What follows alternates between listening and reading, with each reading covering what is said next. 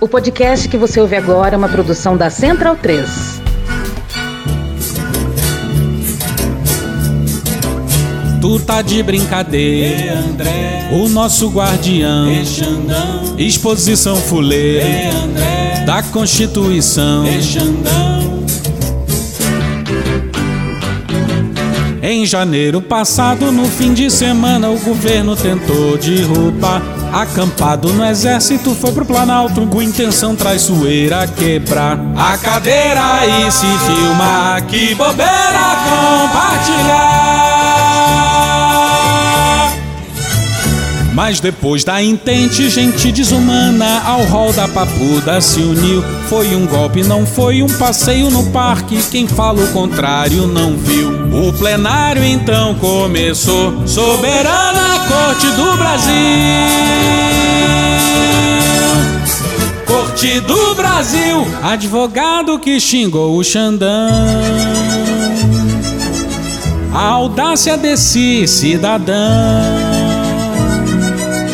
mas ainda por vir confusão entre o André e o ministro Xandão. Tratorou o argumento do André. Ai que mico pede exoneração.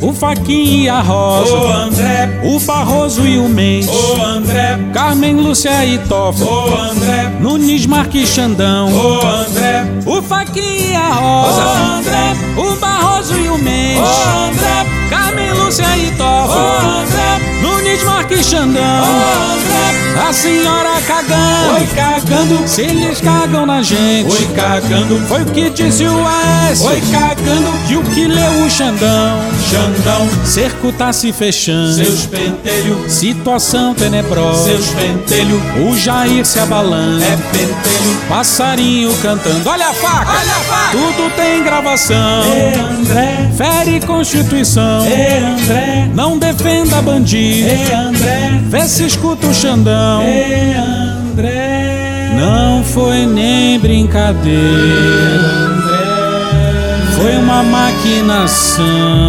Ê Xandão, de uma turba treteira. André, que não respeita eleição.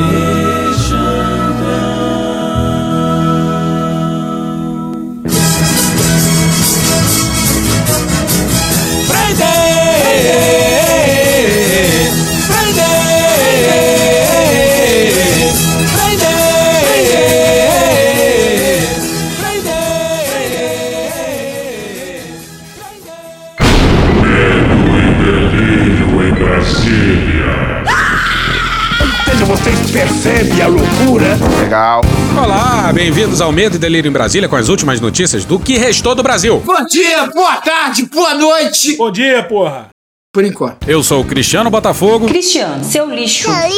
Seu lixo. Seu lixo. Seu lixo. Seu lixo. Lixo. Lixo. Ei, Cristiano. Aquele verme maldito. E o Medo e Delírio em Brasília Aquele podcast. Medo e delírio em Brasília. Medo e delírio, um beijo pra eles, né? Porra, seu medo e delírio em Brasília, pô. Eu não ouço medo e delírio. é escrito por Pedro Daltro. Abraço, Dal. Pedro E um beijo pro Pedro Daltro. Beijo da Pedro Daltro. Pedro Daltro. Pedro Dalto. Pedro Dalton. Pedro Dalto. Um beijo pro Pedro Dalton. Esse é o episódio dias 258 a 261. Ah, é? Foda-se. Bora passar pano? Não. Tá, mas bora tentar passar um pouquinho menos de raiva?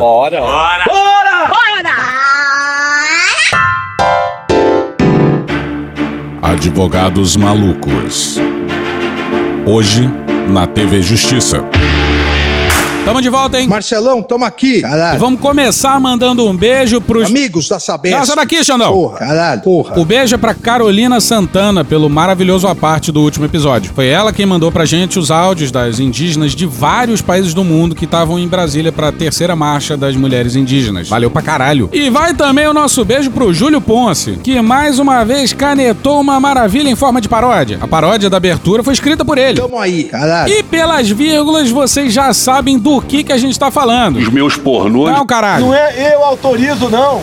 É o que eu posso fazer pela minha pátria. Pois bem, começou no STF o julgamento dos primeiros réus do dia 8 de janeiro. E. Por interessante que parecesse. Não tem nenhum militar entre os réus. Patati patatá não apareceu. Nem um mísero general, só civil. Onde já se viu? O primeiro a ser condenado pelo dia 8 deveria ser o comandante militar do Planalto. Calma. E na semana passada deu um depoimento sofrível na CPI do dia 8. Olha ele dizendo como o pacífico e brioso exército brasileiro lidou com o acampamento na frente do QG. Nossas ações foram baseadas na doutrina militar vigente na Força Terrestre e, nesse contexto, minha decisão para solucionar essa questão contemplou a estratégia indireta para a desmobilização do acampamento. Que porra é essa, Batata? Mas deixa eu explicar, descosta. Deixa eu explicar. Olha só, vou explicar. O que implicou a prevalecência das ações que evitavam qualquer enfrentamento direto com os manifestantes. Como assim? Paz. Tranquilidade. Essa estratégia se mostrou adequada. Oh, peraí, oh, peraí, oh, peraí. Pois é, foi do acampamento que se planejou a revolta lá do dia 12 de dezembro. Um grupo de apoiadores do presidente Jair Bolsonaro tentou invadir a sede da Polícia Federal em Brasília. Manifestantes incendiaram quatro ônibus e dez carros. Foi também do acampamento que veio a tentativa de explodir o aeroporto da capital federal em plena noite de Natal. Ameaça de bomba no aeroporto de Brasília. Confirmaram que era de fato um explosivo. E também veio de lá o 8 de janeiro. O golpe tá aí. Mas, pro general, a estratégia se mostrou adequada. Não. Da bolha de direita, da bolha conservadora. E pra tudo ficar ainda mais absurdo, dois dias antes, Bolsonaro tinha dado uma entrevista pra Mônica Bergamo. Pô, toda hora isso, cara. E ele disse isso aqui sobre os acampamentos. Na Mônica Bergamo, claro, na Folha, no dia 12. Por que nós permitimos que eles ficassem lá? Para dar segurança a eles. Devo admitir que sou eu, confesso. O general jura que queria desmobilizar o acampamento se valendo de uma estratégia indireta. Não fode, meu irmão. Mas o Bolsonaro confessou. O plano era proteger os manifestantes mesmo. Não tenha dúvida nenhuma que eu tive muita dificuldade em tirar o núcleo desses movimentos. Porque eu tinha certeza que eu estava mexendo ou negociando com gente que tinha ligações até com as próprias Forças Armadas. Pessoal, aqui ó, de quem que a senhora é a esposa mesmo? Do general Vilas Boas. A esposa do general Vilas Boas, uma celebridade. Tamo junto, pelo Brasil, né? Brasil. Selva. O Múcio tinha dito em reuniões no governo antes do acontecido de domingo que uma das razões para não acabar com o acampamento é que a mulher do Vilas Boas era uma das organizadoras. Porra! E quando o Bolsonaro lá na Mônica Bergamo fala nós, porque nós permitimos que eles ficassem lá, ele tá falando dele e dos seus generais. No caso, o general comandante do exército, generais do alto comando do exército e o general do comando militar do Planalto, responsável pelo QG e pela segurança do Palácio do Planalto, que foi absolutamente destruído na tarde do dia 8. É tudo ou nada, quebramos tudo, não sobrou nada. Mas pro general Dutra, a estratégia foi adequada. Fode, porra! Tinha que ter recebido voz de prisão naquele momento pra deixar de ser otário. Calma, por favor! Calma, é o cacete, pô! Essa estratégia se mostrou adequada. Frases que valem tapa na cara. Dá um tapa na minha cara! Pois bem, vamos finalmente pro julgamento no STF. E começamos já com ele. Andou na prancha. Cuidado que o Xandão vai te pegar. Trata-se aqui de denúncia oferecida pela Procuradoria-Geral da República. Democracia, eu te amo. Imputando ao investigado Aécio Lúcio Costa Pereira as condutas. E a gente gosta de acreditar que o primeiro réu a ser julgado se chama Aécio. Não tenho nenhum indício que aponte para fraudes naquela eleição. Não é obra do acaso, mas uma bonita homenagem ao candidato presidencial derrotado em 2014 e perdeu, ligou para Dilma reconhecendo a derrota. Não fez mais do que. Muito provavelmente com o Luciano Huck ao seu lado. Loucura, loucura, loucura. Mas pediu auditoria dos votos. Elemento usado compulsivamente pelo Bolsonaro e pelos seus generais para desacreditar o sistema eleitoral anos depois. Em 2014, a conclusão foi de que e houve uma dúvida naquela época. Quem ganhou as eleições? Você disse que são auditáveis, em 2014 não aconteceu isso. A fraude está no TSE, para não ter dúvida. Isso foi feito em 2014. Em 2014 se mostrou a apuração minuto a minuto. E coincidentemente, dias antes do julgamento do Aécio lá no STF, não o Aécio Neves, o Aécio Neves reaparece. E olha o que, que ele disse sobre a sua auditoria. Vera Rosa e Mônica Gugliano no dia 2 de setembro no Estadão.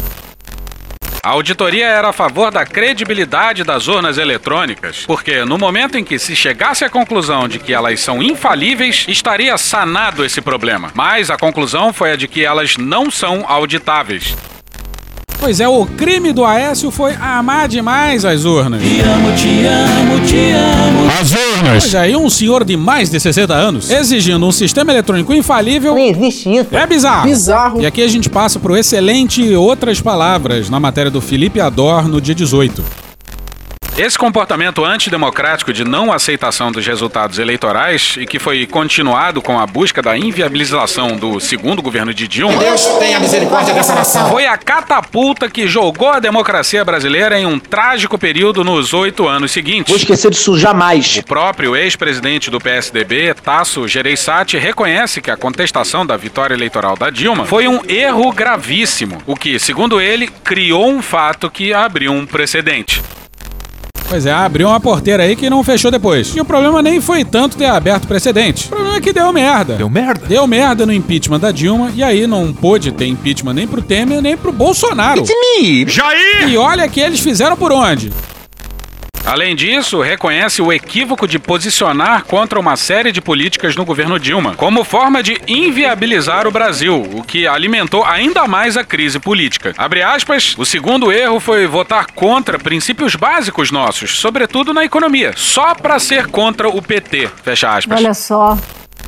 Pois é, Tasso Gereissati, senhoras e senhores, mandando um retumbante. Foi mal, tava doidão. Mas a gente tá se perdendo no roteiro. Claramente perdi o controle do roteiro. É maconha essa porra! A droga no Brasil é a droga mais batizada que existe no mundo. Tá, volta pra lembrar.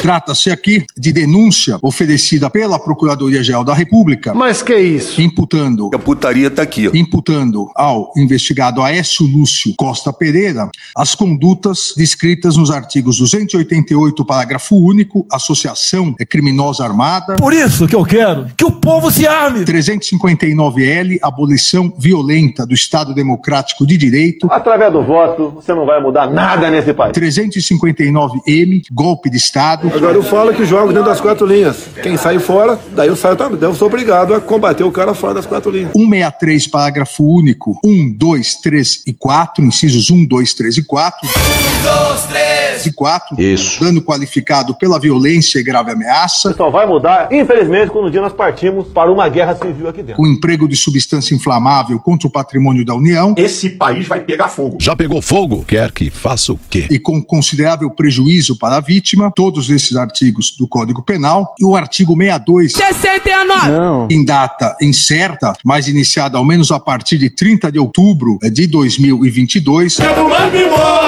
Milhares de pessoas, entre elas o denunciado, de forma armada, associaram-se notadamente a partir de convocações e agregações por meio de redes sociais e aplicativos de mensagens, com o objetivo de praticar Sexo selvagem. Antes fosse. com o objetivo de praticar crimes contra o Estado Democrático de Direito. Não. Executando o plano, continuou a Procuradoria-Geral da República. Como dizia o poeta. Executando o plano outrora engedrado, na data de 8 de janeiro de 2023, no período da tarde, na Praça dos Três Poderes, mais especificamente nos prédios do Palácio do Planalto, do Congresso Nacional e do Supremo Tribunal Federal. A quarta pessoa da Trindade. Em Brasília, uma turba violenta e antidemocrática, composta por milhares de pessoas, entre elas o denunciado, estando todos os agentes unidos pelo vínculo subjetivo, agindo com iguais finalidades e contribuindo um com os outros para a obra criminosa coletiva comum, tentou, com emprego de violência e grave ameaça, abolir o Estado Democrático de Direito, Nós vamos colapsar o sistema! impedindo ou restringindo o exercício dos poderes. Nós estamos tomando o poder de assalto, o poder que nos pertence! Se não honrarem essa bandeira, nós convocaremos a guerra santa!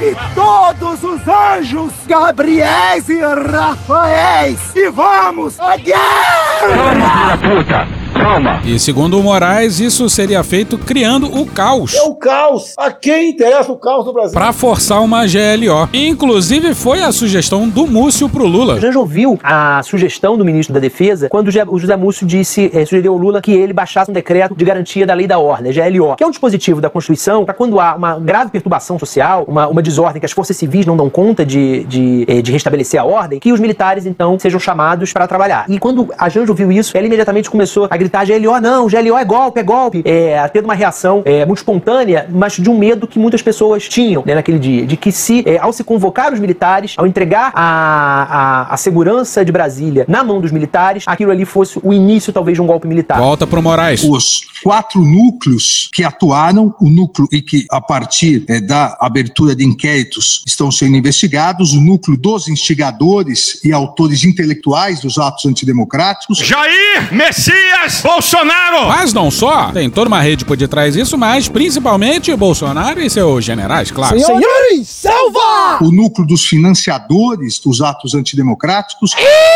o núcleo das autoridades de Estado responsáveis por omissão imprópria, Senhores, selva! e o núcleo dos executores materiais dos delitos. Sai, dona Fátima! E para a nossa Destreza. o Aras, como de hábito. Porra, Cristiano, que tara é essa em como de hábito? Sabia que tu tinha essa parada com religião, não. Caralho, Frota, sem noção. Mas o Aras, como sempre. Sabia, hein? Sabia. Caralho, sai daqui! Não deu as caras no plenário do STF. E também não foi a Lindora quem representou a PGR, não. Dia desses, a Lindora saiu da PGR. E aí entrou algum procurador que vai ter que colocar no currículo que foi promovido pelo Aras pra ser número 2 do Aras. Que merda. E é uma grande pena porque a gente tava jurando que esse julgamento era a deixa perfeita pro Aras puxar um violão e mandar um. Te amo, te amo, te amo, democracia. STF. Aí os bolsonaristas adoram falar que vieram de graça. Chato pra caralho. E toda hora falam em mortadela. Tem nem mortadela, hein, galera? Engraçadão você, hein? Mas olha só. Olha essa fala do representante do Aras que fez um breve resumo do caso contra o Aécio. Em sua primeira manifestação, após a prisão em flagrante realizada nas dependências do Senado Federal, Aécio declarou, aspas, que reside em Diadema, que chegou em Brasília às 10 horas, que veio a Brasília a convite de uns amigos que iam ao quartel do Sudeste, 2 Ibirapuera, que esse grupo é denominado Patriotas, que veio de ônibus, o qual saiu do Parque Ibirapuera, que o grupo Patriotas foi responsável por fretar o ônibus, que fez uma doação de 380 reais para o grupo Patriotas, que chegando a Brasília foram para o QG do Exército, que no QG do Exército havia barracas que disponibilizavam alimentação para a manifestação. Agora imagina se desse pra descobrir quantos generais e coronéis deram dinheiro via Pix, com tudo registradinho pelo sistema bancário pra esse acampamento aí. Mas olha só, foda-se o Xandão, foda-se o Aras, foda-se o subordinado dele. Vai se fuder você, tua empresa, teus funcionários, teu saco de farinha! Porque esse episódio aqui é um grande Advogados malucos. Hoje, no Supremo Tribunal Federal. Medo e delírio em Brasília que eu falo muito aqui, nas Ai, últimas meu Deus. semanas tem usado um quadro novo chamado Advogados, ad- é, com esse nome, Advogados Malucos. Parece que eles acharam uma fonte infinita de novos de, de novas sonoras para usar nesse julgamento. É verdade. Faz uma semana que a gente despretensiosamente criou essa vinhetinha aí. Grandes merda ser advogado. Ah, porra, é um mais maluco que o outro. E como no julgamento do STF o que não faltou foi advogado pra subir na tribuna, o Aécio mesmo tinha dois advogados. Grandes merda ser advogado. E agora tenho dois advogados inscritos para falar pelo réu. Doutor eh, Sebastião Coelho da Silva e doutora Juliana Souza Nascimento Medeiros. Qual dos dois falará em primeiro lugar? Senhora presidente, só para ordenar, eu vou falar no início. A doutora Juliana, que é quem acompanha o processo desde o início, trará uma parte e eu volto para a conclusão, mas dentro do tempo regimental. O primeiro advogado a subir a tribuna se chama Sebastião Coelho da Silva. Uma figura peculiar. E Pedro Daltro, em seu incansável trabalho de pesquisa, acabou caindo num link do protagonista. E o texto começa assim, ó. Sebastião Coelho da Silva lavou a alma de parte do Brasil nessa quarta-feira, dia 13, ao fazer a defesa do primeiro réu julgado pelos atos de 8 de janeiro no Supremo Tribunal Federal. Pega aí, qual é? Aí não. Ô, ô, ô. Pois é, segundo o Sebastião é destemido. Sou ousado! O que muitas vezes quer dizer que a pessoa é meio maluca. E olha a maluquice. O padre do balão, por exemplo, era muito destemido. Amostras dos restos mortais serão trazidas de Macaé para o Instituto Médico Legal do Rio, onde será feito o exame de DNA. Mas vamos voltar para 19 de agosto de 22, numa sessão virtual do TSE. Quem tem a palavra é esse mesmo Sebastião Coelho, então vice-presidente e corregedor do TRE do DF. Eu há muito tempo, e não posso falar outra palavra, preciso tomar cuidado com elas, há muito tempo não estou feliz com o Supremo Tribunal Federal. Então, quem não está feliz no órgão não pode continuar. Eu, como corregedor do Tribunal Eleitoral, estive na posse do eminente ministro Alexandre de Moraes na terça-feira passada e eu esperava sinceramente, presidente e colegas, que o eminente ministro aproveitasse aquele, aquela a presença dos principais candidatos e dos ex-presidentes da República e do presidente da República para fazer uma conclamação de paz para a nação. Mas ao contrário, o que eu vi, a meu sentir, o eminente ministro Alexandre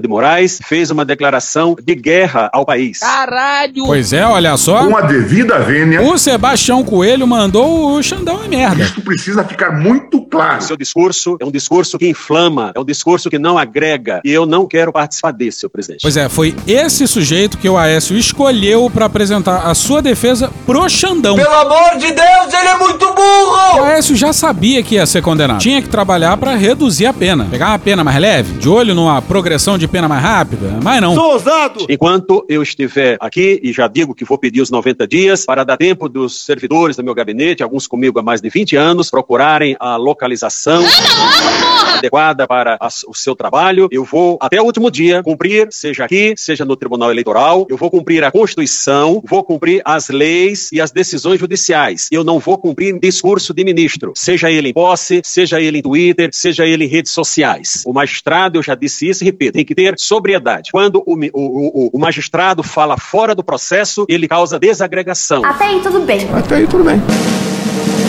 O magistrado, ele foi feito. Os juízes foram constituídos por Deus para fazer justiça.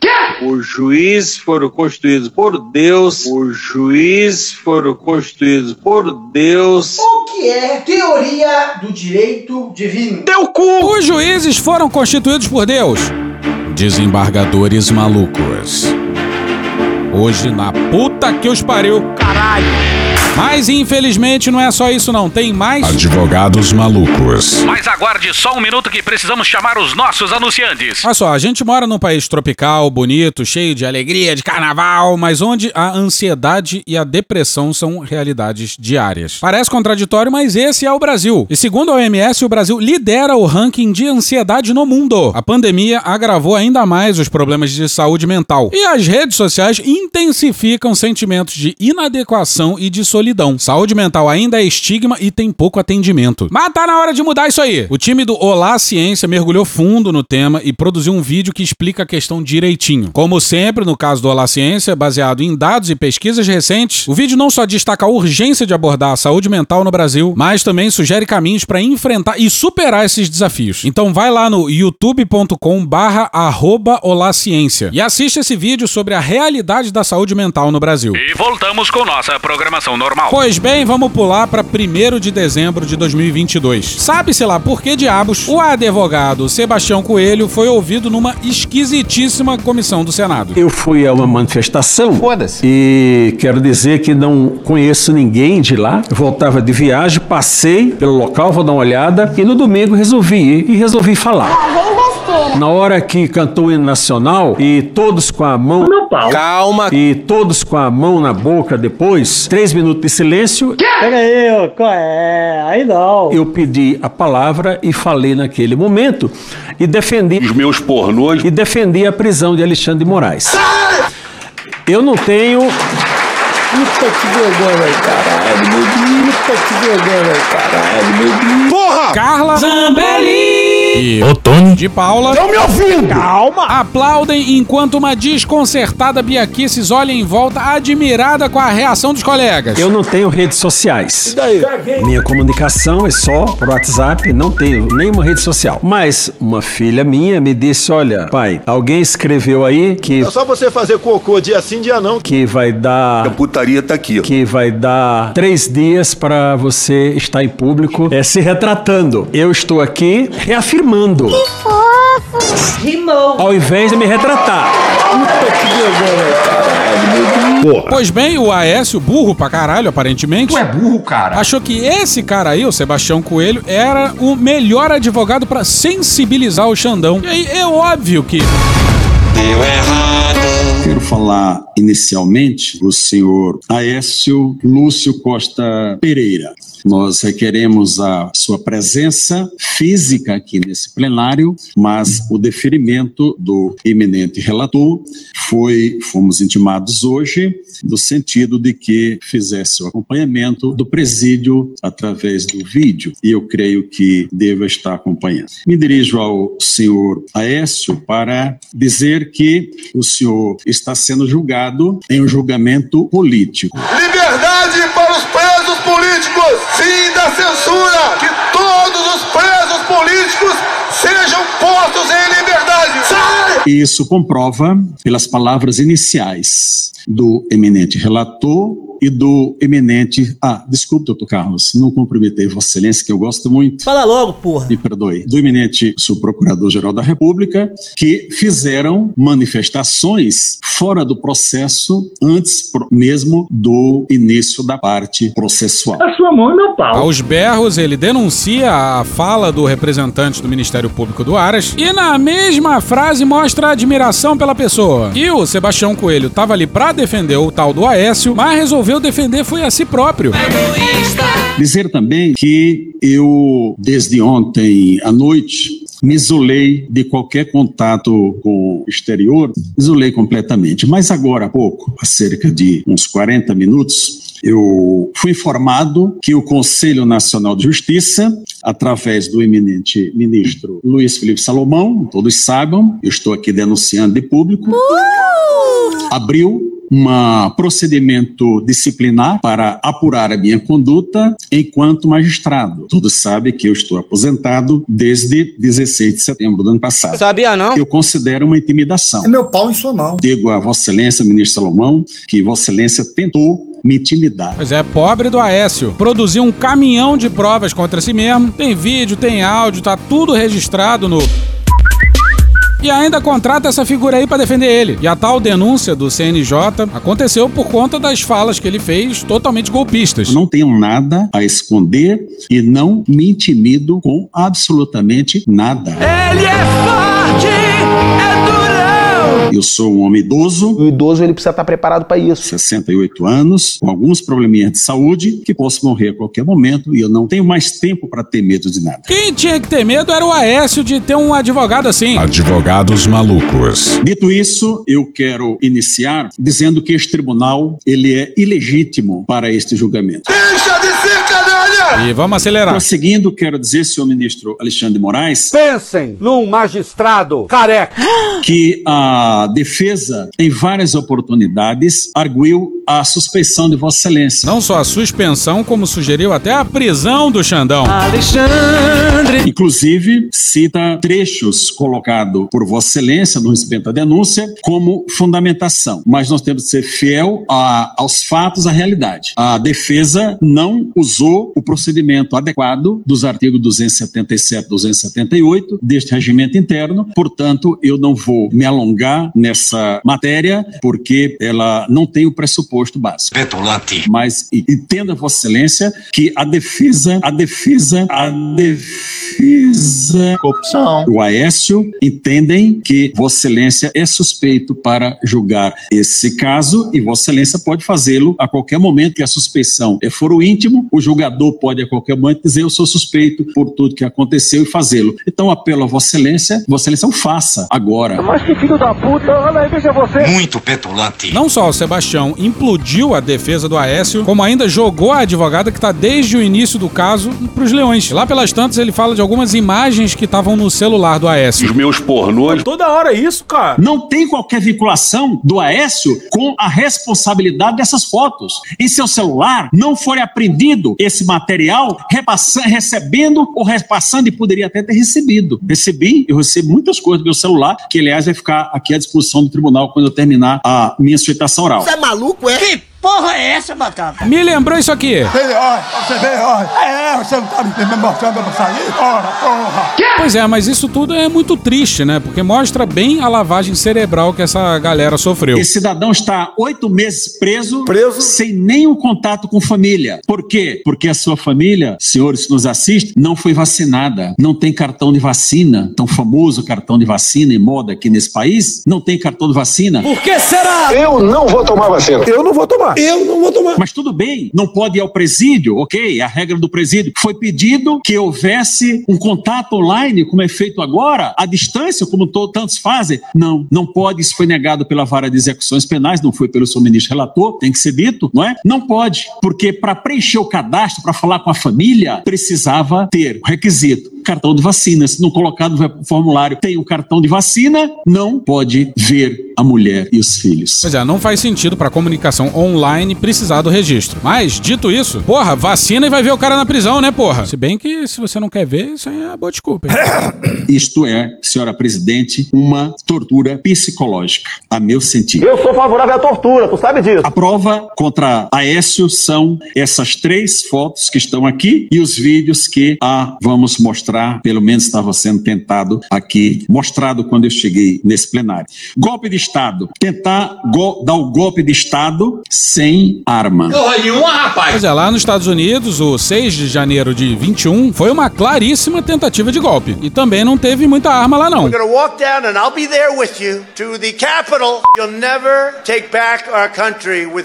We're you have to show strength, and you have to be strong. Não é eu autorizo, não.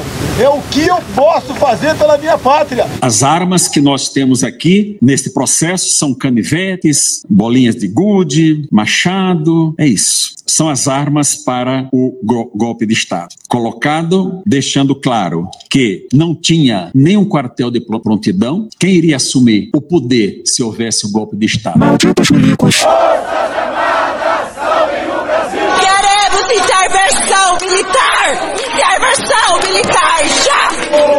Não. Qual era a unidade que estava eh, preparada para assumir? Não tinha militares sequer para proteger o Palácio do Planalto.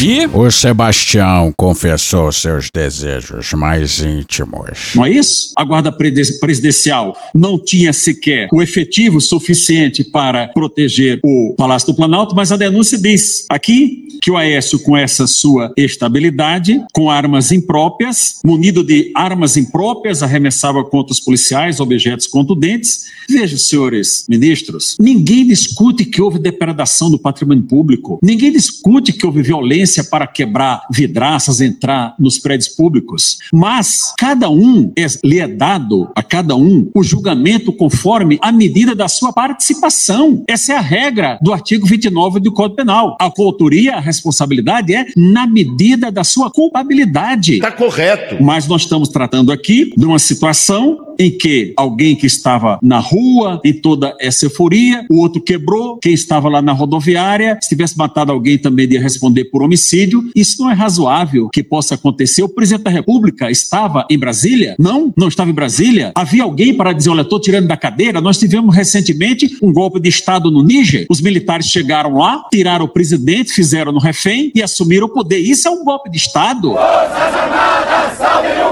E a confiança nas Forças Armadas caiu de forma expressiva. Essa queda foi o- causada principalmente entre aqueles entrevistados que disseram ter votado em Jair Bolsonaro. E a avaliação, a hipótese que o próprio Felipe Nunes da Quest traz é que eles se frustraram com alguma coisa que os militares ou fizeram ou deixaram de fazer de dezembro pra cá. Que será, que será? Agora, senhores ministros, será que nós vamos escrever na história que houve uma tentativa de golpe de Estado sem armas? Ah, em 64, os militares assumiram o poder sem trocar um tiro. Brasil bagunça. Nenhum projétil foi disparado. Extremamente fácil. Um golpe sem tiro. Lá no Chile teve porradaria. O Palácio Presidencial foi implacavelmente bombardeado pela Força Aérea Chilena. Aqui se tentou evitar um banho de sangue e o que ocorreu nos anos seguintes, um banho de sangue e de tortura. Tentativa de golpe de Estado sem armas, com a pessoa armada. Alguém tinha um fuzil? Pessoal, o CAC tá comprando fuzil, hein? Tem que todo mundo comprar fuzil, pô. Povo armado jamais será escravizado. Nos afastamos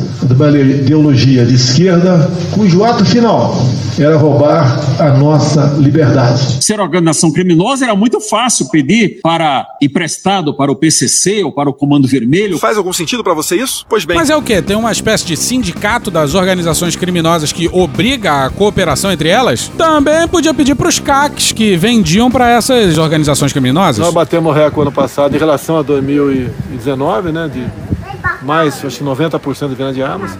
Tá pouco ainda, tem que comentar mais. Claro, houve dano, quebrou. É claro que houve um período para recompor todo esse plenário, que ficou lindo, aliás, não é? Fala logo, porra. Houve um tempo para isso, mas impediu algum dia de funcionar? Os senhores ministros estavam aqui em Brasília, aqui no prédio? Parece-me que não. Tinha algum deputado no prédio um domingo. Um domingo. É domingo é alegria. Hoje aprendemos que, se você quiser destruir as sedes dos três poderes, é melhor fazê-lo num domingo. Mas nunca, nunca em dias úteis, porque isso aí pode dar uma merda muito grande.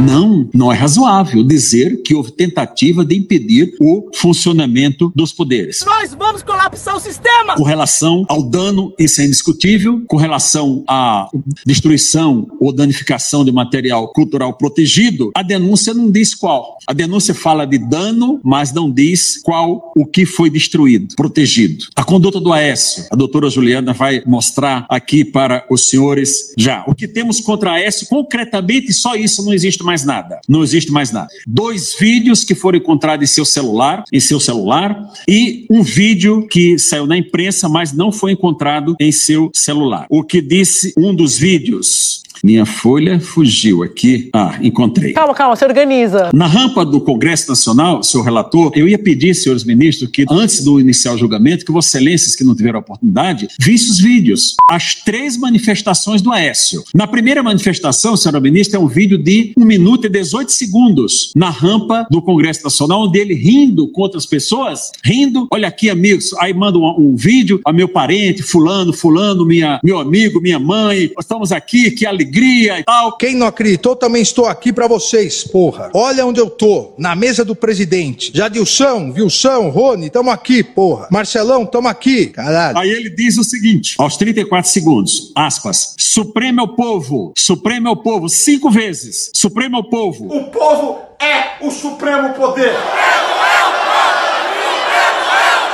Quem decide para onde vai as Forças Armadas são vocês. Quem manda no Brasil é o povo. Fecha aspas. E aos 58 segundos ele diz: caramba, os caras cagam tanto no Brasil que eu acho que vou cagar lá dentro do Senado. Caramba. Os caras cagam tanto no Brasil que eu acho que vou cagar lá dentro do Senado. Tô nem aí não, rindo. Quebrando tudo e cagando Tô nem aí não, rindo. Não tem graça, cara. Após ele fala que vai tomar banho no espelho d'água. Esta é a ação do Aécio. Vocês vão verificar o ânimo descontraído que ele está. Agora é hora de alegria. Sebastião diz que a advogada vai falar sobre as provas, mas antes de dar a palavra. Eu vou parar por aqui, senhora presidente, já me refiz do inquérito que vou responder lá no CNJ. Não, não parece. Pena que vocês não estão na presidência, né? Mas serei o ministro Barroso. Pois é, Sebastião aí simplesmente é viciado em defender a si mesmo. A advogada assume a tribuna e defende só o Aécio. Faz uma defesa técnica, sem ofender ninguém. Mas aí, infelizmente, o Sebastião retomou a tribuna. Infelizmente. Agradeço a doutora Juliana e concedo a palavra ao doutor Sebastião. Ainda 10 minutos, doutor Sebastião. Agradeço, senhora presidente, mas se precisar mais um minutinho, né, que eu precisei usar alguns para me defender, não é? Advogado maluco. Agora na Globo News. Mas ele tá ali pra defender o Aécio, não a si mesmo. E ele mesmo confessa que gastou o tempo do cliente em vão. Mas, para nossa surpresa, o Sebastião agora vai lançar a braba, hein? Advogados que o medo e delírio gosta. Hoje, no Medo e Delírio. Senhora presidente, senhores ministros, eu quero tratar agora do artigo 286 do Código Penal e tratar do núcleo das autoridades responsáveis é, é, por omissão imprópria trazendo a denúncia. Os acampamentos em Brasília e no Brasil todo, todas aquelas pessoas que participaram, inclusive os que estão aqui denunciados, receberam a anuência tácita dos poderes da República. Todos. Essa é pra machucar, vai. Os acampamentos da denúncia que pelo menos de outubro de 2022 em Brasília, sob a responsabilidade, na área de responsabilidade do Comando Militar do Planalto, do senhor General Dutra. Estrategicamente discreta. Aquele mesmo que foi na Câmara Legislativa dizer que coloquei aqueles bobos todos dentro do ônibus para levar para a Polícia Federal. Aqui a gente imagina que ele esteja falando dos manifestantes presos na manhã do dia 9. Aqueles que optaram por não sair do acampamento, né? Mesmo com a fuga acobertada pelos. Não tomou providência. Era sua responsabilidade. Se era uma área militar e todas as unidades são da sua responsabilidade. Que delícia! Maravilhoso! Se a gente criticou esse advogado, a gente não lembra. No dia 11 de novembro, os comandantes da Marinha, do Exército e da Aeronáutica fizeram uma nota pública dizendo da necessidade de respeito, mas nesta nota colocaram uma transcrição, não citaram o artigo, mas colocaram a transcrição do artigo 359, letra T do Código Penal, onde diz que crítica aos poderes da República não constitui crime. Portanto, os comandantes militares disseram: permaneçam onde estão que não acontece nada. Sinais dados para essas pessoas. Sinais fortes. Sinais. Muito bom, muito bom. E olha como começava a absurda nota assinada pelo então ministro da Defesa, o general Paulo Sérgio. Não era assim, mas a nota assinada pelo Paulo Sérgio e pelos três comandantes das forças no dia 11 de novembro de 2022 começava assim, ó. Acerca das manifestações populares que vêm ocorrendo em inúmeros locais do país, a Marinha Brasileira, o Exército Brasileiro e a Força Aérea Brasileira reafirmam seu compromisso irrestrito e inabalável com o povo brasileiro, com a democracia. Caralho! E com a harmonia política e social do Brasil. Ratificado pelos valores e pelas tradições das Forças Armadas. Não. Sempre presentes e moderadoras. Sem noção. Nos mais importantes momentos de nossa história.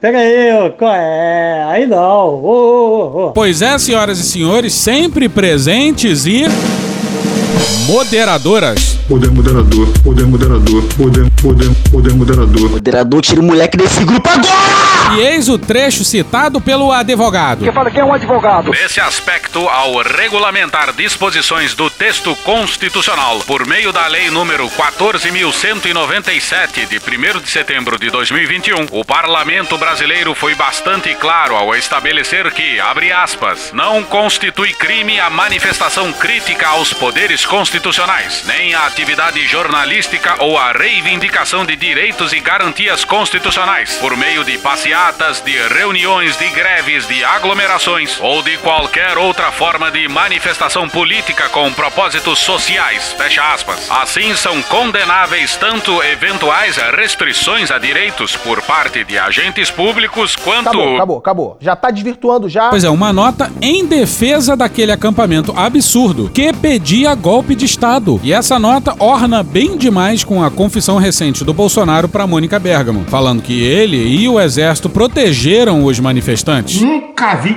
Tu é burro, cara. A volta pro julgamento. Mas, no dia 12 de dezembro, houve a prisão do cacique Sererê. Uma prisão desastrosa, porque o povo estava na rua, mas toda aquela depredação que houve foi em razão da polícia ter prendido o cacique no meio da multidão. E incêndio, depredações, tudo visto por todos. Qual a providência do Comando Militar do Planalto? Nenhuma. Nenhuma, zero. Zero. Para retirar aquelas pessoas. Vamos à frente. 28 e 30 de dezembro, o senhor presidente da República, Jair Bolsonaro, nomeia novos comandantes da Marinha, Exército e Aeronáutica a pedido do novo governo que iria assumir dia 1 de janeiro. Qual a providência que eles, esses militares comandantes tomaram? Nenhuma! Nenhuma! Nenhuma, zero. Zero. Alô, Luiz Inácio, essa aí foi pra você, hein? Alô. Podiam ter dito aquela nota valia para os comandantes anteriores, mas hoje não vale.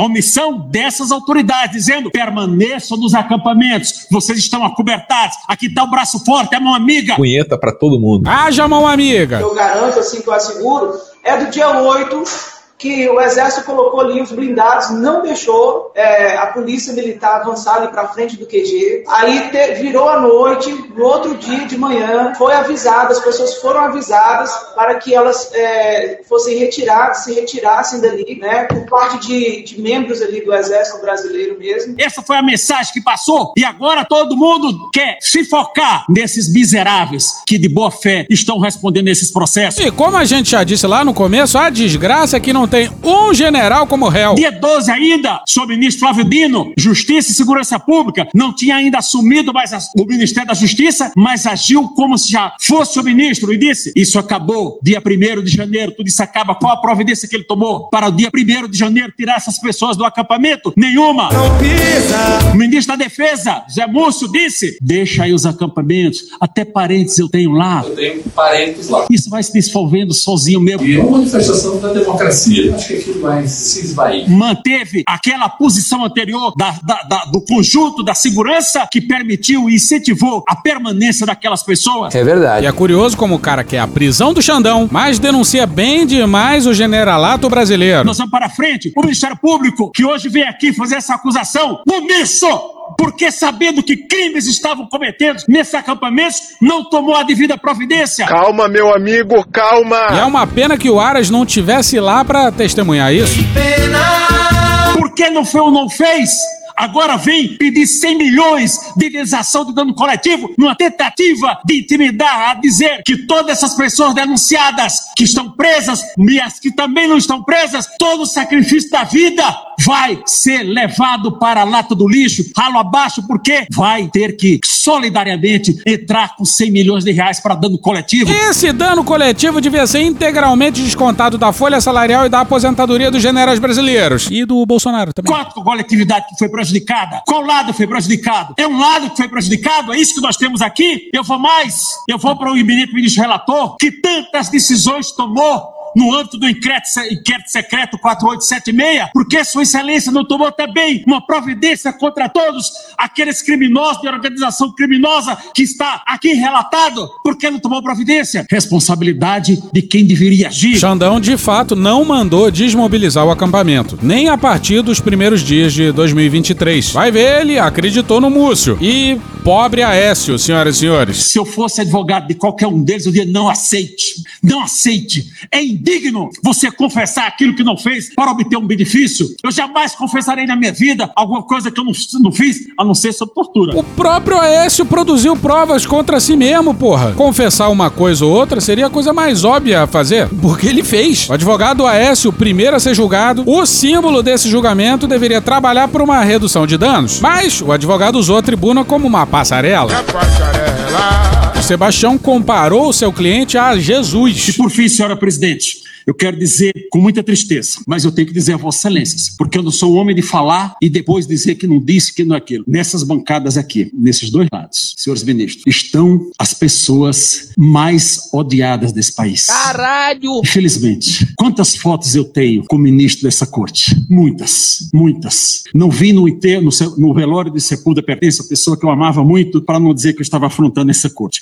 Mas Vossa Excelência tem que ser, ter a consciência que Vossa Excelência são pessoas odiadas desse país país. Olha o papo do cara em plena tribuna do STF. Você sabe quem alimentou esse ódio, né? Qualquer decisão do senhor Alexandre de Moraes, esse presidente não mais cumprirá. Eu fui do tempo que decisão do Supremo não se discute, se cumpre. Eu fui desse tempo, não sou mais. Alguns extrapolam aqui na região da Praça dos Três Poderes. O inimigo não é externo, é dentro do Brasil. Ele está aqui nessa, nessa região aqui da Praça dos Três Poderes. Vamos seguir. Essa é uma realidade que Vossa Excelência tem que saber. E alguém tem que dizer isso diretamente. Na cara! E finalmente, eu quero manifestar o meu respeito e a minha solidariedade à Polícia Militar do Distrito Federal. Agora o Sebastião inventou de defender a polícia do DF. E foda-se o Aécio. Está sendo colocada como responsável por aquilo que não é. E a meu respeito e a minha solidariedade a todos os oficiais que estão da Polícia Militar do Distrito Federal que estão presos. Alguns meus ex-alunos da Academia da Polícia Militar. Presos e sem salário. Isso é tortura! Eu sou favorável à tortura, tu sabe disso. Os torturados com a pele mais lisa que, que a Branca de Neve. Tira um raio-x do cara e vê se tem algum calo ósseo. E, finalmente, para concluir, eu peço que esse tribunal declare a incompetência desse juiz para o julgamento e não fazendo julgue improcedente a ação em sua totalidade. Muito obrigado, senhora presidente. Isso é entretenimento de qualidade. A nossa cronologia pode estar errada, mas se a gente entendeu bem, dois dias depois do julgamento, o Sebastião postou isso aqui, ó. No meu país, eu resolvi falar. Estou disposto a falar para contribuir, não falação para jogar a conversa fora. Então, eu penso que as lideranças políticas do Brasil, e a maior delas, inequivocamente, ainda é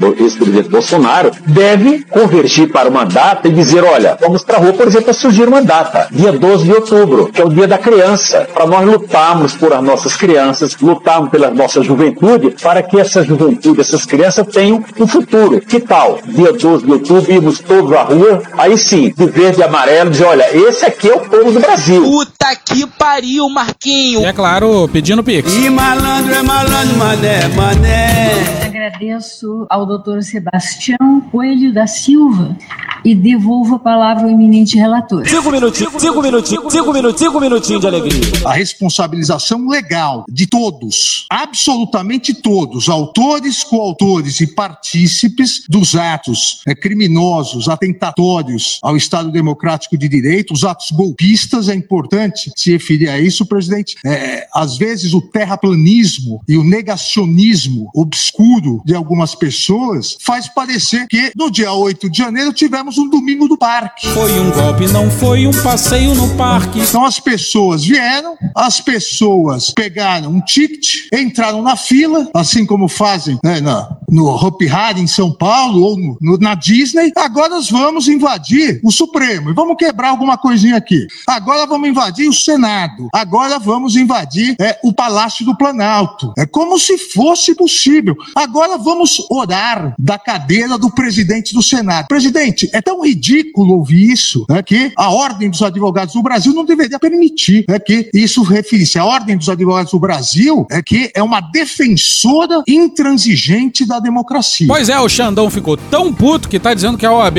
tinha que fazer alguma coisa com esse Sebastião Coelho aí. Então é muito importante colocar que o inquérito 4922, ele analisa todas as condutas desses golpistas. Aí a sala do Xandão, sala do Xandão, que foi pro papau, regaçou tudo, filho, só com o pau. Todas as condutas dessas pessoas que, como ficará demonstrado ao longo do voto, tramaram contra o Estado Democrático de Direito, tramaram contra um governo democraticamente eleito, tramaram contra esse Supremo Tribunal Federal, todas essas pessoas que são odiadas pela maioria da população. É, esses extremistas que não gostam do Supremo Tribunal Federal são a minoria, a minoria da população, e isso ficou demonstrado nas urnas e isso fica demonstrado nos atos golpistas em que uma minoria praticou. Congresso tomado, minha gente. Patriotas, botar o nove dedo pra fora. Isso foi repudiado pela população brasileira, que é uma população séria. O ministro, cabeça de ovo, cabeça lustrada, de ovo de cabeça lustrada, ordeira, digna, é, e ficou aviltada com o que se fez aqui na Praça dos Três Poderes. Muito bom, muito bom. Bom, a gente se questionou por que, que não tinha general réu. E... e por que, presidente? Esses são os primeiros a ser julgados. O que é óbvio, ou deveria ser óbvio, para aqueles que conhecem o Código de Processo Penal. O grosso chegou! Como cara é grosso. O grosso chegou! O réu preso, os réus presos, eles devem ser denunciados num prazo mais curto e devem ser processados e julgados mais rapidamente. Porra, Xandão, aí era só ter prendido uns generais lá atrás, porra. Ousadia e alegria! Isso é uma lição, eu diria, basilar é, do direito penal. Aqueles que foram presos em flagrante, imediatamente no dia, como é o caso do réu. Pô, se o Dino tivesse dado voz de prisão pro Dutra, quem sabe, né? Flávio Dino não esquece de ninguém. Esqueceu-se. O princípio do juiz natural, que é basilar no Estado democrático de direito, o princípio do, juízo natu do juiz natural, esse princípio constitucional, está sendo observado por essa Suprema Corte, por esse órgão é, colegiado, e todas as decisões são colegiadas do plenário é, do Supremo Tribunal Federal, garantindo assim o devido processo legal, é, com seus corolários, ampla defesa e o contraditório, no âmbito da proteção do direito de liberdade de todos eh, os réus. Pois é, todos os advogados dos réus defendem que eles não deveriam ser julgados pelo STF, porque sendo julgados no STF, eles não podem recorrer para outra instância. Mas se pensar direitinho, mais juízes ainda vão opinar sobre o seu caso do que no caso de uma condenação em primeira instância confirmada em segunda instância. Lá só há dois magistrados que opinam. Aqui são 11 ministros e dois deles terrivelmente bolsonaristas. Dá pra contar Toffoli Zanin, não, né? Assim, presidente, eu afasto novamente né, a preliminar de incompetência do Supremo eh, Tribunal eh, Federal, lembrando ainda, presidente, que em outra, em outra, eh, outro núcleo investigatório, eh, em várias PETs, estão inúmeros deputados federais, alguns senadores eh, da República e outras eh, autoridades com foro privilegiado. Andou na prancha! Cuidado que o Xandão vai te pegar. Afasto novamente. Aqui seria então, presidente, a milésima, trezentésima, a 1346 vezes nós estamos afastando a incompetência. Você sabe o que significa ser passivo-agressivo? O careca tá puto. Pensem num magistrado careca. Inexistência, segundo ponto, inexistência de suspeição dos ministros dessa Suprema Corte. Na verdade, não se arguiu só a suspeição desse relator, eh, se arguiu a suspeição da Corte toda. Sou ousado! Então, a Corte toda é suspeita e é suspeita é porque a Corte, ao defender a democracia, fica suspeita para julgar aqueles que atacam a democracia. Se a Corte é suspeita, ninguém julga. Então, é, quem sabe, é, num próximo verão, é possível uma nova excursão na Praça dos Três Poderes, é, com uma nova invasão, destruição e tentativa de golpe. Te amo, te amo, te amo, democracia.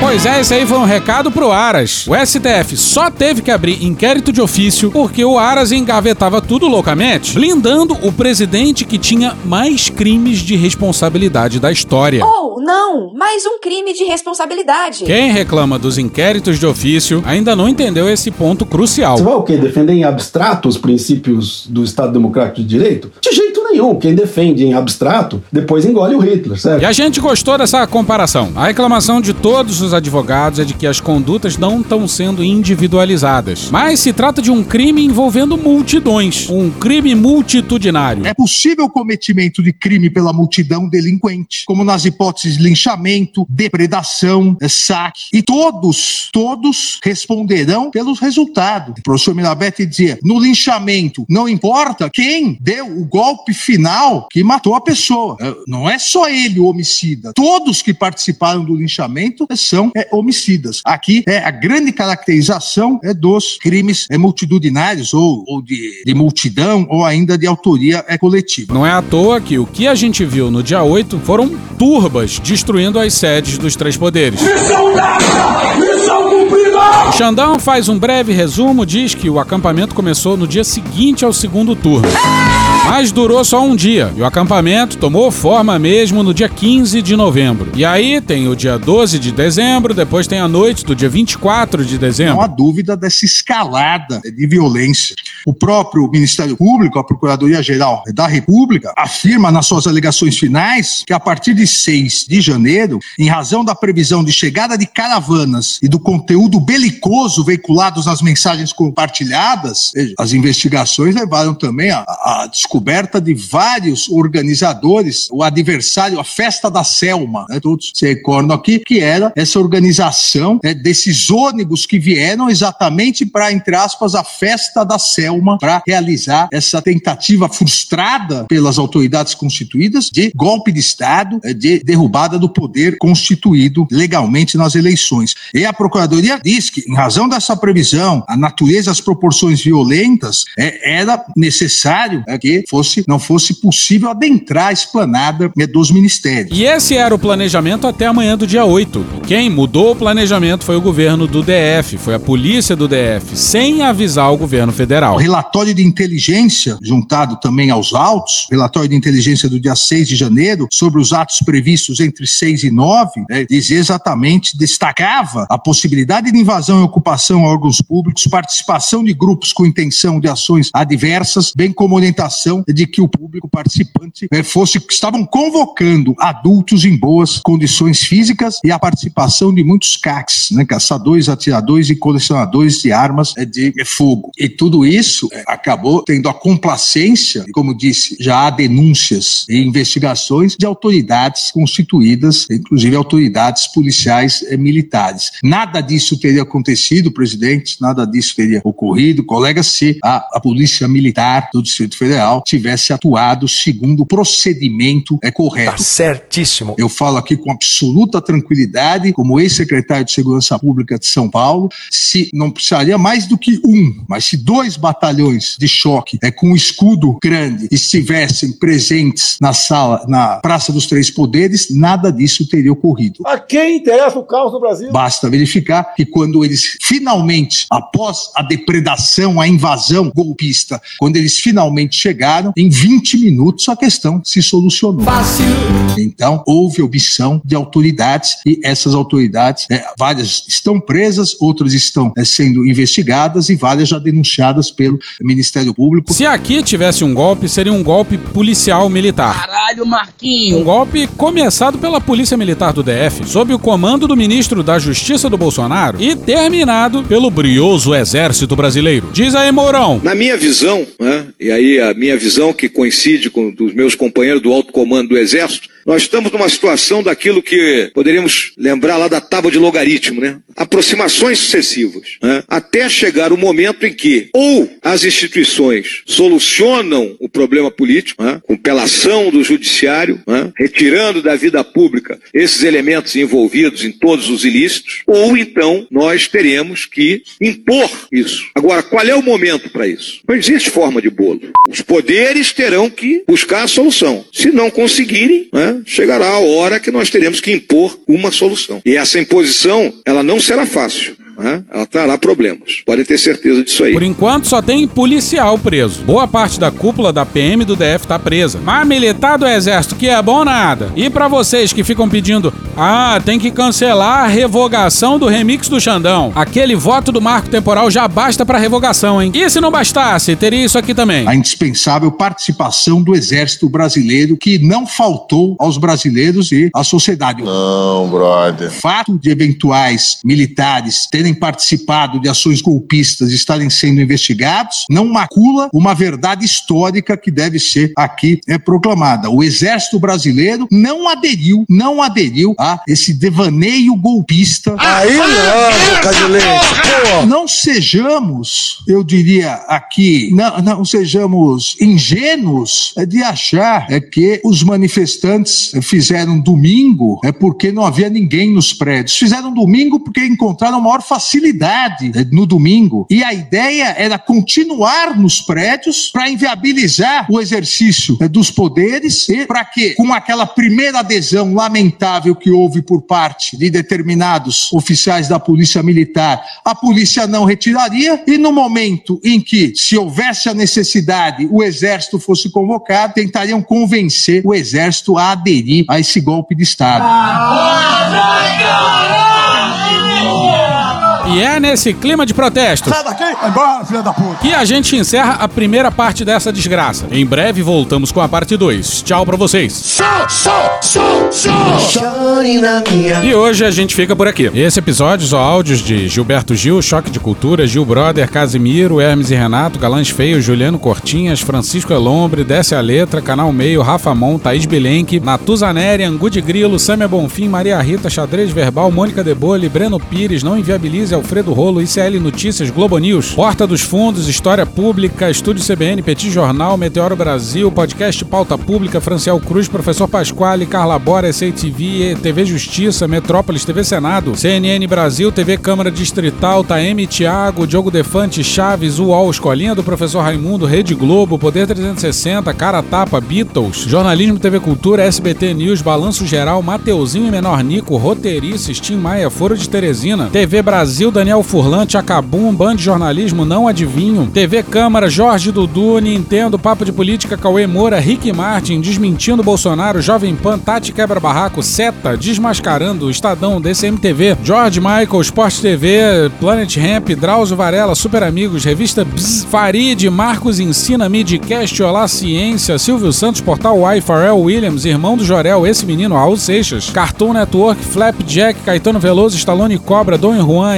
NBC News, Chico Buarque, Grêmio Recreativo Escola de Samba Tradição, He-Man, Igor Guimarães, Menos é Mais, Eimael, Câmara dos Deputados, BM, CBDF, Falha de Cobertura, Intercept Brasil, Sai de Bamba, Grupo Revelação, Raça Negra, União da Ilha do Governador, MTV, Pesquisas e Análises Eleições, Bezerra da Silva, Meio Norte Mais, Jorge Benjor, Tiaguinho, Bruno Aleixo, Minutos Psíquicos, Rádio Band News FM, Ad Ferreira, Orquestra Brasileira de Música Jamaicana, J Quest, DPF Tubes, Bahia Cast, TV 247, O Bonde das Maravilhas, do Povo Online, Frei Beto, Farofeiros Cast e The Office. Thank you! Se quiser e puder, pinga um lá pra gente no PicPay ou no apoia.se barra medo e delírio. Porra, doação ao caralho, porra. Não tem nem dinheiro pra me comprar um jogo de videogame, moro, cara? Assina o nosso feed no seu agregador de podcast favorito e dá uma olhada nas nossas redes sociais. E também no loja.medoedelirioembrasilha.com.br. Eu sou Cristiano Botafogo, o Medo e Delírio em Brasília é escrito por Pedro Daltro e um grande abraço. Bora passar pano? Não. Mas bora passar menos raiva? Bora. Me permite uma parte? Não lhe dou a parte. E eu não dou a parte pra esse sujeito aí, não. Na minha cabeça, general, Deus Pai, Filho e Espírito Santo, que eu sou cristão, e a quarta pessoa da Trindade, a quarta pessoa da Trindade, A quarta pessoa da Trindade. a quarta pessoa da Trindade, a quarta pessoa da Trindade, quarta Trindade, quarta Trindade, Forças Armadas Brasileiras. E eu não estou exagerando ao senhor. Puta que vergonha, velho. Caralho, meu Deus. Eu quero repetir pro senhor, o senhor é um covarde. E o senhor presta continência pra comunista. Comunismo é um modo de organização política e econômica fundado na propriedade coletiva dos meios de produção, em uma economia planificada, na abolição da propriedade privada e numa fase intermediária conhecida como ditadura do proletariado, que antecede a abolição final do Estado. Essa é a doutrina comunista baseada no pensamento de Frederick Engels e de Karl Marx. No Brasil vigora a livre iniciativa, a economia de mercado, a meticulosa proteção da propriedade privada na Constituição e no Código Civil, e não existe vestígio de ditadura do proletariado. Não há vestígio de ditadura porque nós temos eleições livres e periódicas a cada dois anos no Brasil. E do proletariado, muito menos. Talvez a Faria Lima tenha mais influência do que, evidentemente, o proletariado de uma maneira geral. Eu só faço essa observação porque a gente precisa restabelecer no Brasil, num processo importante de pacificação, o sentido mínimo das palavras e enfrentar a incultura. E o senhor hoje serve a um ladrão. E o senhor traiu seu povo. Você é um golpista. Pra adular esse governo de ladrão, de desgraçados que arruinaram nosso país e vão arruinar de novo. Olha quem está falando. O senhor encaminha senhoras, senhores, famílias e crianças para serem presos. Acabou, acabou, acabou. Já tá desvirtuando já. Acabou?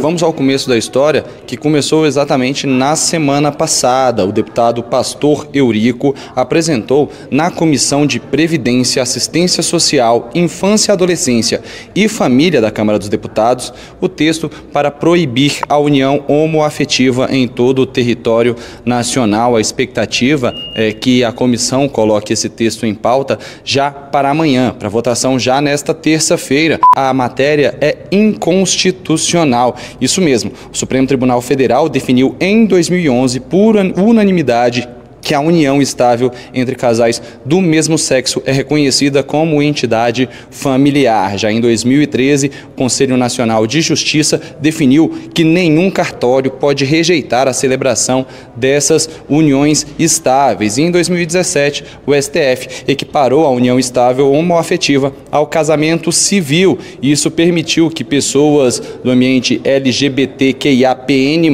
possam se casar. Pois é, os argumentos são estarrecedores. Eu até queria dizer que eu nem caracterizo como conservadores, viu? Eu consigo dialogar com conservadores e trocar ideias sobre o mundo.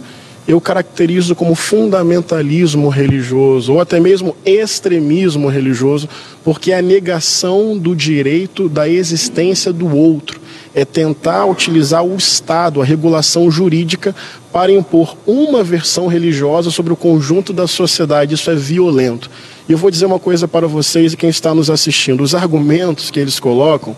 Por exemplo, tem uma parte do texto do relator que fala que a relação entre pessoas do mesmo sexo contraria a verdade do ser humano sem base jurídica, histórica, filosófica. Ele cria uma verdade e quem não está de acordo com isso é como se fosse uma espécie de sub-humano ou não verdadeiramente humano.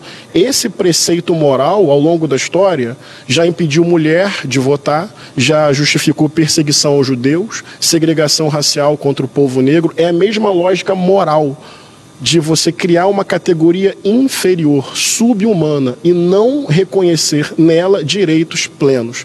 Também fala sobre o casamento entre pessoas do mesmo sexo ser contrário à natureza, porque não tem função biológica e procriativa. São argumentos assim estarrecedores. E por fim, diz respeito ao Estado laico, porque diz que o Brasil é um país de maioria cristã. Bem, eu sou discípulo de Jesus, eu sou cristão e eu defendo a democracia, o Estado laico e a diversidade. Então, numa tacada só, ele desrespeita a pluralidade de crenças religiosas e a não crença religiosa no Brasil, a própria diversidade que existe dentro do cristianismo, de pessoas que acreditam que o amor é a base de tudo. Portanto, ele cria o subhumano, o antinatural e o herege. Ou seja, é um projeto, sinceramente, para, para além do conservadorismo. Tem dispositivos fascistas, arbitrários, num país que a cada 34 horas um LGBTQIA+, é assassinado por motivo de ódio. No país que mais mata transexuais e travestis no mundo. Esse projeto é um escárnio. Eu sou discípulo de um preso político. Jesus não morreu nem de hepatite na cama, nem de desastre de camelo numa esquina de Jerusalém. Foi preso, torturado e julgado por dois poderes políticos. A pergunta é quando a gente encontra um cristão que não faz nada, perguntar que diabo de fé que você tem, sabe? Que nada questiona essa desordem estabelecida que está aí, a injustiça, a opressão, a exclusão cristão tem que ser um ativista, tem, sabe, é um projeto de Jesus a gente lutar por um mundo de, de igualdade, de paz, de, de justiça, sabe? Não pode cruzar os braços. Quem cruza os braços e fica né, olhando para cima não entendeu nada.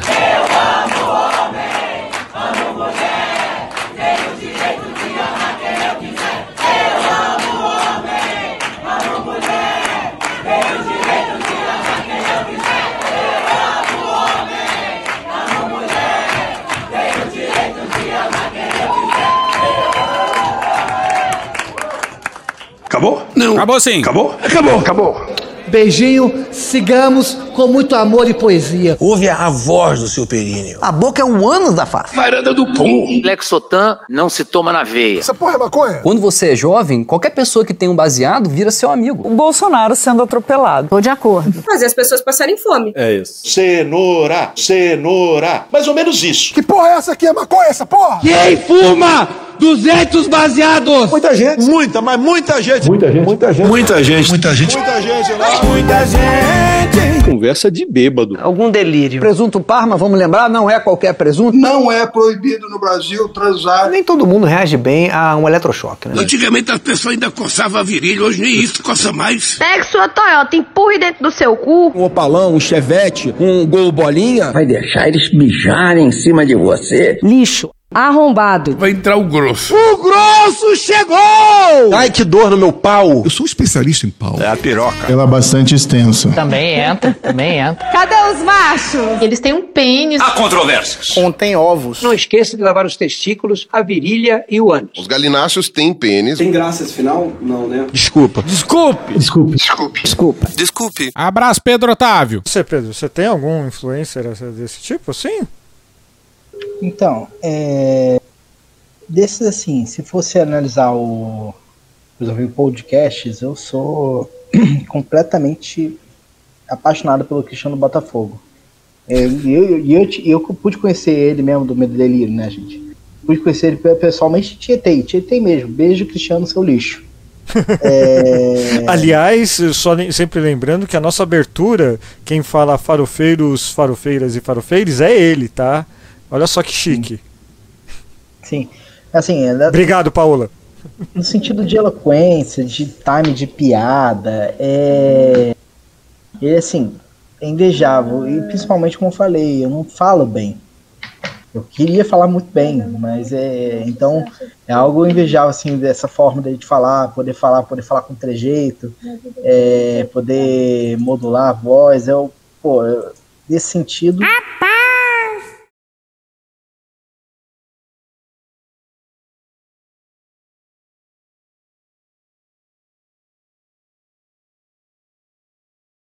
Acorda, vagabundo! Acorda! Acorda!